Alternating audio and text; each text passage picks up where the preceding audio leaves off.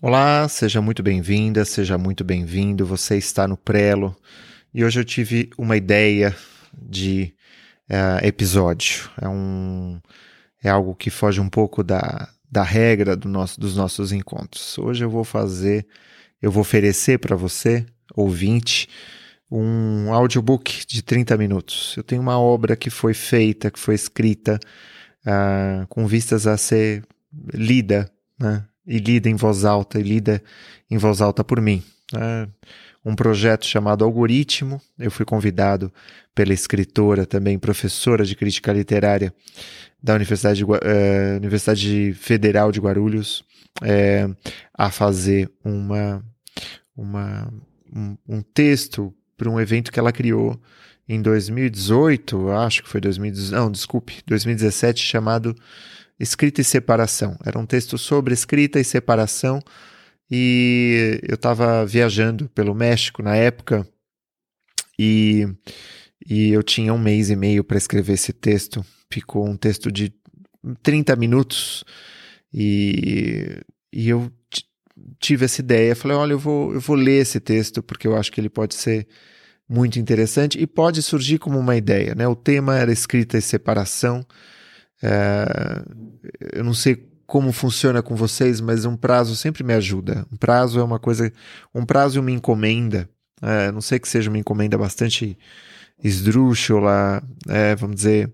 É, é, uma, uma, encomenda que seja, vamos dizer, condizente com o tempo, que, que esteja num bom momento para eu fazer. É, eu sempre gosto de, de aproveitar. É, o fato da gente ter que entregar isso para alguém, seja uma bolsa de criação, seja alguma revista, seja. Né, é, ajuda a dar uma materialidade para a missão da escrita. Né? Para alguns de nós, muitas vezes está tá escrevendo um romance e, como não, tem, não tem demanda, ninguém está pedindo essa obra, você fala: pô, mas para que eu vou fazer isso? Para que eu vou fazer isso hoje? Eu vou assistir uma série. E aí vai deixando e vai ah, vou ler um livro, né? É uma das formas muito clássicas de, de, de, procrastinação a gente lê, porque, ah, não, eu tô aí fortalecendo o meu lado, eu veio escritor e tal, escritora, lendo um livro. E, bom, não é bem assim, não é? A gente precisa escrever também, escrever com, com frequência, com assiduidade. A gente precisa investir naquilo que a gente deseja. E o desejo ele é irregular, ele não está ali acordado toda hora. A gente tem que estimulá-lo, não é? E então uma encomenda nos ajuda nesse momento, né? E me encomendaram esse texto que é algoritmo. E eu vou ler para vocês agora. Seja muito bem-vinda, muito bem-vindo. Meu nome é Tiago Novaes e você está no Prelo.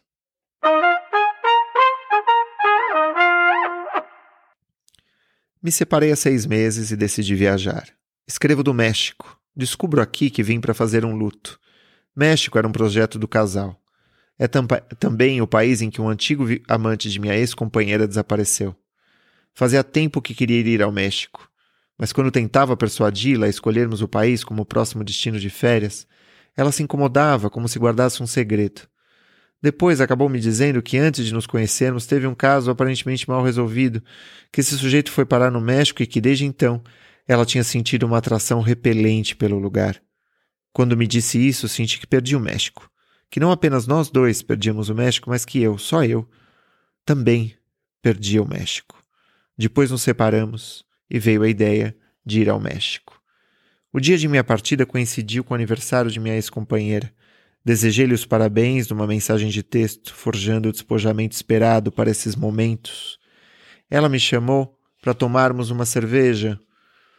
Foi muito bom que tenha dito isso, porque foi a chance de eu dizer: Ah, que pena, eu estou indo para o México. Quando eu voltar, combinamos alguma coisa. Ela respondeu de pronto. Perguntou quanto tempo eu ficaria por lá. Eu disse: quatro semanas. Seguiu-se um longo silêncio. Depois, uma resposta, também alegre. Em nenhum momento a minha antiga companheira demonstrou que se ressentia com a minha viagem, mas no íntimo eu torcia para que sofresse, que sua leveza fosse um disfarce. Depois embarquei aterrissei e percebi que muitas das coisas da viagem, asfalto, Chile, relíquias mexicas, eu vivia com ela. Demorou um tempo para eu me dar conta disso e fiquei bastante chateado. Eu precisava aproveitar a viagem. Afinal, quando nos separamos, ela fez isso. Ela viajou, divulgou o fato aos quatro cantos, uma nova mulher. As pessoas me diziam: sua namorada está viajando. Eu pedia que não comentassem, não queria saber. E para abstrair-me do fato doloroso, eu me esquecia disso. E despertava às seis da manhã e trabalhava. Tinha um romance e uma tese de doutorado para concluir. Eu teria de permanecer em São Paulo até a defesa da tese. Eu teria de permanecer em São Paulo e redescobrir a vida de solteiro aos 37 para 38 anos. As minhas experiências de solteiro e de separação foram muito distintas a cada vez. Apesar de toda a ansiedade que experimentei depois de terminarmos, essa foi a mais serena de todas. Percebi que estava pronto para voltar à condição de solteiro. O pânico não me visitou. O desamparo veio mais como um problema do que como uma onda avassaladora. E dessa vez eu sabia que tinha em mãos um aplicativo de relacionamentos e estava disposto a compreender as minhas inibições por meio dele. Vamos dar um nome a esse aplicativo. Vamos chamá-lo de algoritmo. Trata-se de um programa que se pode baixar gratuitamente em qualquer smartphone e que se vale de um banco de dados de pessoas interessadas em conhecer outra pessoa. Adquiri o meu primeiro smartphone em novembro de 2014.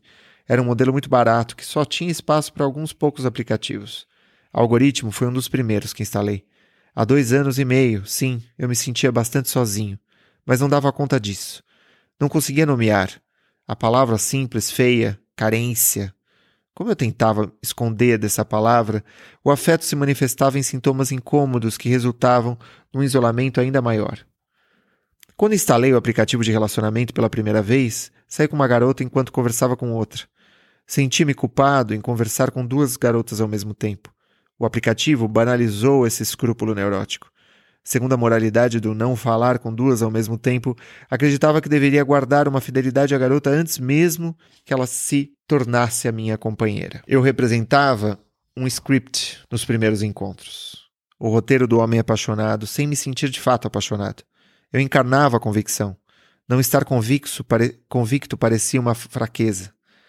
Tem uma amiga que me disse: Tiago, você precisa entender que existe um limbo, um hiato bastante complexo e difuso entre estar só estar namorando. Aos poucos fui percebendo que esses polos são fictícios. Percebi que a incerteza do hiato era tudo que havia e que construía uma versão fantasiosa da realidade com base nessas falsas polaridades. Você precisa usar a incerteza a seu favor, Tiago. Coube a nós viver na era da ambiguidade, disse uma vez a minha amiga. Coube a nós viver no tempo dos aplicativos. Sempre fui bastante ruim para compreender o idioma da ambiguidade. Não quis convencer, não quis seduzir. Se ela não gosta de mim, tá bem. Se terminamos, estamos terminados. Pode-se dizer que a consciência do hiato foi uma das grandes contribuições do aplicativo de relacionamentos à minha subjetividade. Mas o que é o hiato? O hiato é um terreno de imprecisão hermenêutica. Nesse terreno projetamos os nossos temores, enxergamos a superfície semovente do hiato, o que nos falta, enxergamos também o que nos apavora. Quando instalei o aplicativo em 2014, passei a namorar a primeira pessoa que conheci. É esta de quem falo, e por isso praticamente não cheguei a usar o aplicativo. Eu estava falando com uma garota e saí com a outra. Essa outra tornou-se minha namorada. Parei de falar com a primeira. No mesmo dia em que terminamos, dois anos depois, Voltei a instalar o aplicativo. Minha ex-companheira me dizia que eu era uma, um cara sensível demais. Ela dizia que eu tinha complexo de vira-latas. Quando a gente se separa, fica com essas palavras na cabeça para resolver. É por isso que comecei a usar o aplicativo no dia em que terminamos. Porque queria provar que a verdade acusada não me definia, que não tinha o poder de me capturar. Nesses anos todos, a impressão era de que as minhas escolhas amorosas tinham sido mais ou menos arbitrárias, mais ou menos provisórias e dependentes da, da contingência de meu grau de carência. E quando não parecia o caso, quando eu queria muito estar com alguém, quando sentia é ela, é ela, é ela, o meu desejo implodia a possibilidade dessa história dar certo. Isso, aconte isso aconteceu mais do que uma vez, e a frustração com essas histórias mal resolvidas ressurge como um, um alerta de que será melhor buscar algo brando, que esse é ela carrega tanto de verdade quanto de mentira. Mas tinha um problema, e esse problema diz respeito a ser um homem num tempo em que ser homem é manifestar um desejo de homens, não ser machista, não ser fraco. Entender o que eu quero para mim agora aos 38 anos. Havia, claro, a questão do desejo sexual, Eu tinha de encontrar alguém, sendo ou não ela, porque carrega uma pulsão muitas vezes sem destino e que pode ou não ser um atributo masculino ou feminino, mas que muitas vezes, em discursos de crítica ao machismo, soam a um desrespeito, a um abuso, num mundo sublimado, estilizado e pouco à vontade como o nosso. O meu desejo sexual é machista? Esse desejo me diminui? Terei de escondê-lo, de disfarçá-lo, de minimizar os seus efeitos até que cumpra com sua realização? Sobrevivi a uma namorada que me julgava misógino, vá viver com isso, e outra que me considerava um covarde, vá viver com isso. Ouvir isso nos tempos da Revolução Feminina como uma baixa inevitável é algo que exige certa elaboração. O amor masculino está sob suspeita, e com razão. O difícil seria diferenciar as queixas das ex-namoradas magoadas da luta legítima das mulheres. Uma ex-namorada me diz durante uma manifestação a favor, a favor da legalização do aborto Tiago, você é o homem mais feminista que eu conheço. Havia um tom de deboche no comentário, de desafio, e eu fazia que não era comigo. Homens, afinal, não amam. Seu amor é uma forma de dominação, de posse, como bons latifundiários que são. As namoradas têm razão. Minha sensibilidade é um papo, um chaveco. Minha confusão é manha. Para qualquer lado, o que faço afronta a barriga imoral burguesa a repugnante calvície do homem que insiste em desejar. Será que em algum momento vamos nos reconhecer? Será que a poluição sonora deixaria? Será que por trás, por trás dos milênios de opressão feminina e patriarcado nesse nosso tempo apocalíptico, este confronto, essa guerra erótica, vale a pena? Agora a união masculina é brutal, tribal. A união feminina é libertária. Toda a literatura a partir de agora deve ser feita pelas mulheres, pelos negros, pelos transgêneros. Homens, é chegado o tempo de calar-se. No aplicativo, esse conflito se acentua, mas se acentua em silêncio. Há uma estética envolvida. Falemos de estética. Nas mulheres, os lábios unidos, como se mandassem um beijo, os biquínis, as selfies dentro do automóvel, fotos diante da Torre Eiffel, as frases de efeito, nos homens, os peitorais, os carros conversíveis, um uniforme do exército, estar entre os amigos, as frases de efeito. Há as fotos ruins, apressadas, com câmeras de baixa resolução, as fotos escuras, onde quase nada se vê, os casais que convidam a desfrutar de um bom momento sem drogas e sem vícios, as religiosas e aquelas que mostram os filhos, e muitas maneiras de ser criativo, a fotografia, o design, a moda, as tatuagens, a postura heróica, a postura indiferente, o não estou nem aí para isso, o me tira daqui, o do que se trata afinal, olhar para a câmera, o olhar além, as fotos em vestidos de festas, o glamour um tanto passado da validade, o abdômen seco, o bronzeamento artificial, a empatia política, a pose sexy, a superprodução, as imagens meio pornográficas e feias, as banais e bonitas. Enfim, todo tipo de expressão sedutora e antissedutora, uma história visual da vida privada e da vida narcísica. As pessoas ficam sabendo de você por meio de dois recursos: texto e imagem, fotos suas e um texto de apresentação. Nos últimos meses, escrevi quatro apresentações diferentes. A primeira durou pouco e não, não aguardei. Atraía gente muito séria, sociólogas, psicanalistas, falava em polissemia, em gesto, essas bobagens. Depois elaborei isso aqui. Já namorei, já fui casado, não tive filhos, estou solteiro. Não quero ninguém para salvar e ninguém para me salvar. Uma companheira, mas antes disso, bons momentos. Não tenho pressa, ando bem feliz. Nunca vou ser um bom moço, no sentido de que nunca vou ser o sujeito sofá, sofá sala automóvel, mas acredito nos vínculos e gosto de fazer planos. Não tenho carro, nem quero ter, fumo maconha de vez em quando, gosto de tomar umas com os amigos. Sou escritor e vivo disso, viajo muito e nunca tive uma companheira de viagens. Seria lindo. Como a coisa é mais complexa do que esse app quer dar a entender, não guardo muitas expectativas. E como não poderia deixar de ser, não acho que rolaria com alguém que fosse indiferente ao golpe, fora Temer, sempre. Nessa introdução, peco pelo excesso com a pitada de lugar comum. Não há humor. Essa introdução também durou bem pouco. Inspirado por uma garota de Nova York, escrevi outra apresentação. Como começar? Nasci no Uzbequistão, caçula de sete irmãos. Minha família caiu na miséria e mendiguei nas ruas de Dubai até uma ONG estrangeira me acolher. Desde então aprendi 13 idiomas. Fiquei milionário investindo em batatas chips feitas com soja transgênica. Arrependido, acabei seduzido pela família Cruz a me converter ao criacionismo. Abandonei a fé, mochilei pela vida e caí no aplicativo de relacionamentos, essa estranha caverna do dragão sem mestre dos magos. Hoje sou obeso e fumante mórbido. Entre parênteses, fora Temer. Algumas pessoas escreviam me perguntando se era verdade tudo isso. Se eu tinha mesmo sido um órfão nas ruas de Dubai. Outras não queriam sair comigo, combinavam apenas para dizer que era a apresentação mais criativa e hilária que já tinham visto. A intro era boa, mas estava muito, muito engraçadinha. O engraçadinho se esforça demais para chamar atenção. E não era a mensagem que eu queria transmitir. Eu tinha de pensar em algo leve, inteligente, e que não fosse mentira, mas também não almejasse tudo, não buscasse a síntese, não falasse de relacionamento e nem de política. Escrevi outra apresentação que ficou assim: Lexicógrafo amador. Acredita no poder da tapioca. Já gostou mais de Cortázar. Um ponto um pouco lento para se tocar de certas coisas.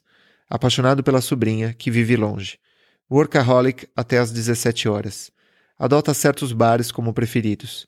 Quer conhecer o México, a Índia. Quer ir a Portugal, mais uma vez. Já fez várias aulas de gafieira, mas não sabe dançar. Gosta de nadar. Gosta de praia. Sonha com a solidão dos píncaros na escarpa inacessível não vê TV. Utópico pragmático. Ama gatos.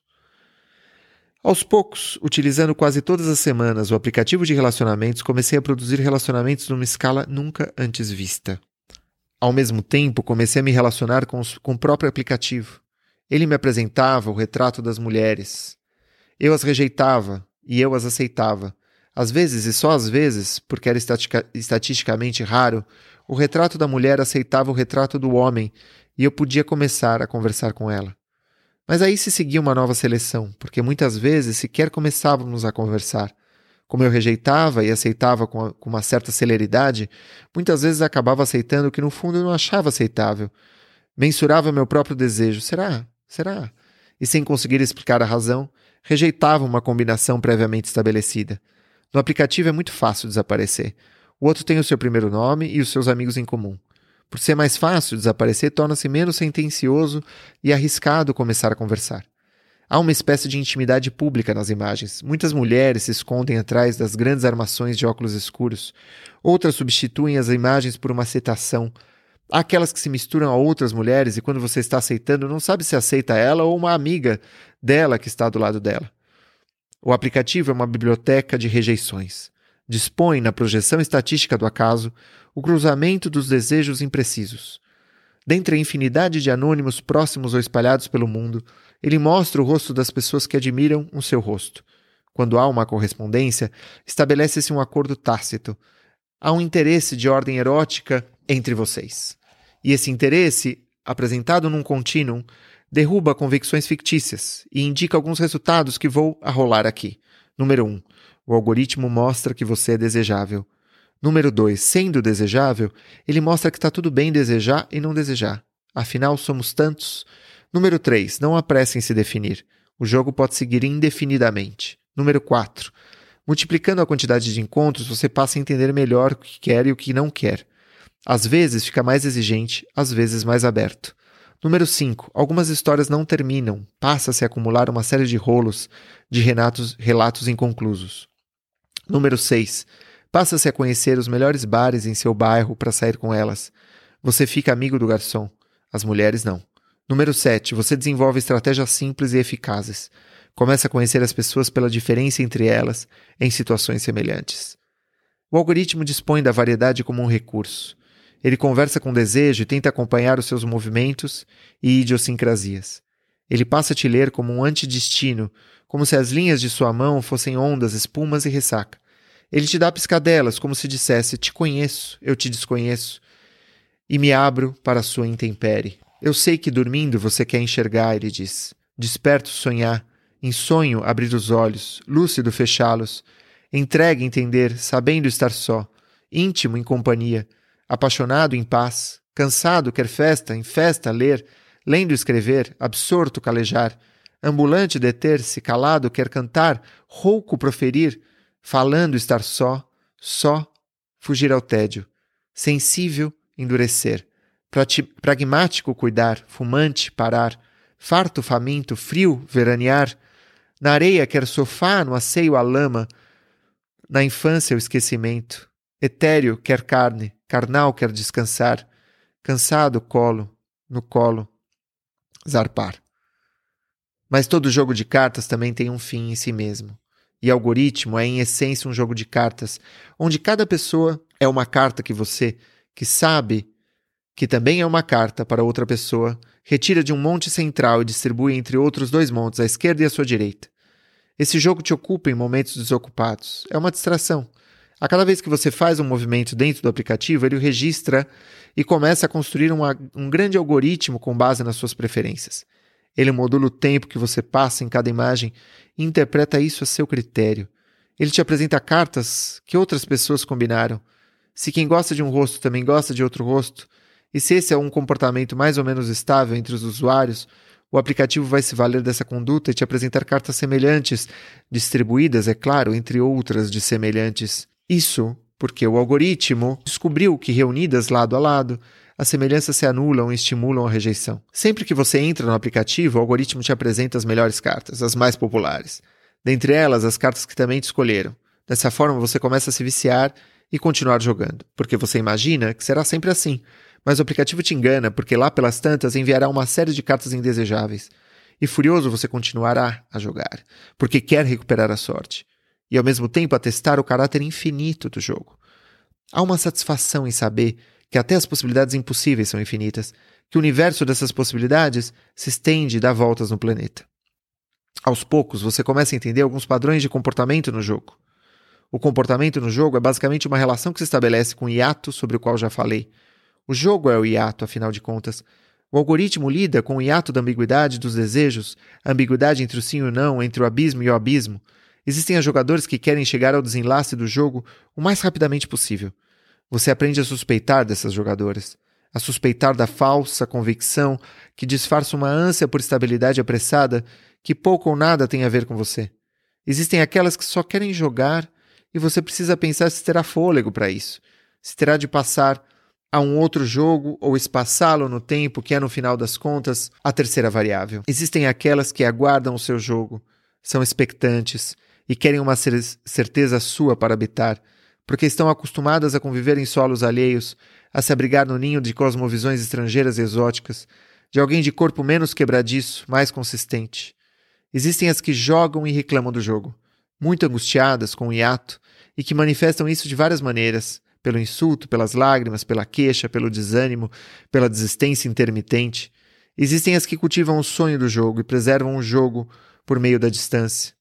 E você, que também apresenta os seus padrões, menos evidentes a você que aos outros, compõe um ritmo com os padrões do outro jogador por meio da espera, da continuidade, da ruptura, da sensibilidade e da estratégia. Se você adquire a modalidade Plus do algoritmo, você ganha alguns direitos. O primeiro, você pode jogar com pessoas em qualquer cidade do mundo, e não apenas com aquelas que estiverem próximas a você. Isso permite, por exemplo, começar a jogar em uma cidade que você irá visitar em breve. Você também ganha o direito de esconder a propriedade. Isso se torna uma vantagem porque um número acaba inibindo certas escolhas. Além disso, a modalidade Plus permite que uma vez por semana e durante 30 minutos você esteja entre as primeiras cartas de outras pessoas. Mas para isso, durante esses 30 minutos, você terá de jogar de maneira mais impulsiva que conseguir. Nesses 30 minutos, você está correndo contra o tempo para encontrar combinações. Mas mesmo aí os resultados são distintos. Às vezes você consegue duas, três combinações, às vezes consegue oito. Quando vai rever as cartas que combinou, acaba descartando a metade. Mas o efeito é de potência. Aqueles 30 minutos são um novo rearranjo nos acasos da vida. Cada carta é um caminho, uma realidade aumentada. Porque sabemos que o jogo de cartas extrapola os momentos de distração. Ele produz encontros, ele produz relacionamentos, ele combina o mais trivial gesto de embaralhar cartas ao mais crítico momento em que você irá tomar um banho, passar o fio dental, fazer bochechos durante 30 segundos, escovar os dentes, pensar numa roupa bonita que te valorize, sair de casa, tomar um automóvel num aplicativo de carros, encontrar alguém que você nunca viu, um desconhecido, e procurar nessa pessoa as cartas que você combinou.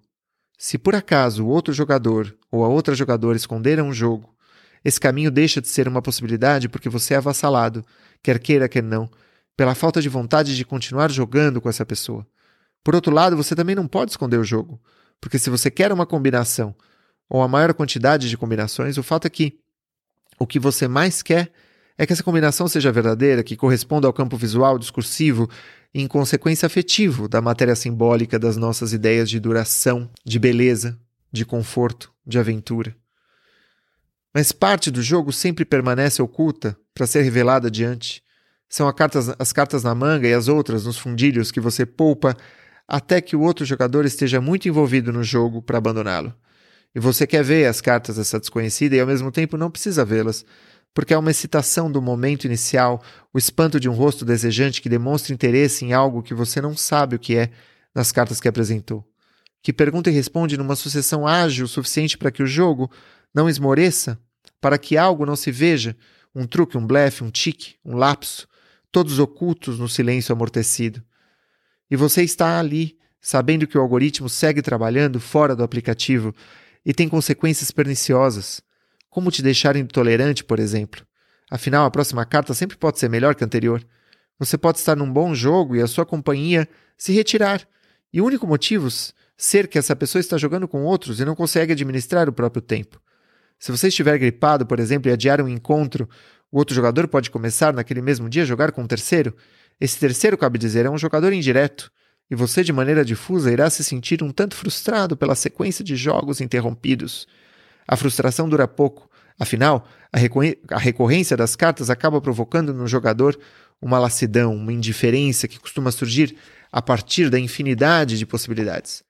Você começa a aproximar todos os outros jogadores e começa a jogar como se todos os outros fossem um só, e prossegue num diálogo consigo mesmo e com esses outros que você toma como um só. Continua um jogo que só você joga, mas com vários outros jogadores, com várias outras cartas. Você é uma carta, está submetida à mesma indiferença, à mesma incerteza. Mas essa incerteza se ocupa. Afinal, é sempre a sua vez e a vez de alguém. Paira uma impressão de que você participa de, um, de uma grande suruba social. Você não se sente totalmente rejeitado porque alguém sempre está ali, escondendo e revelando o jogo. Você lida com a rejeição pela substituição. O teu sim irá aplacar o não de alguém. E como um viajante que chega num albergue num país estrangeiro e conhece as pessoas que também estão ali de passagem, hospedadas por pouco tempo, você está sempre dizendo o que faz e o que gosta de fazer, de onde vem, para onde pretende ir, e sempre refinando essas respostas e jogando com a própria variedade. O viajante está jogando consigo próprio, e em certo momento a mulher que está diante de si pede, com muita delicadeza, que você abra sua mochila e vá retirando os pertences. E você o faz com pudor e cálculo, mas também desajeitado e manco, e vai retirando uma escova de dentes, uma coleção casual de conchinhas, uma camisa amassada, recibos de compra, moedas entre grãos de areia e de terra, um guia de viagem muito pesado e que não chegou a usar, um diário, e seguirá retirando o que há lá dentro, torcendo para que a mochila continue cheia, apesar desse esvaziamento. Até que você, ainda absorto, entretido, nos fundos negros de sua bagagem, deter-se-á, erguerá a cabeça e vai se dar conta, entre constrangido e atordoado, que não está entendendo nada. Obrigado e um grande abraço.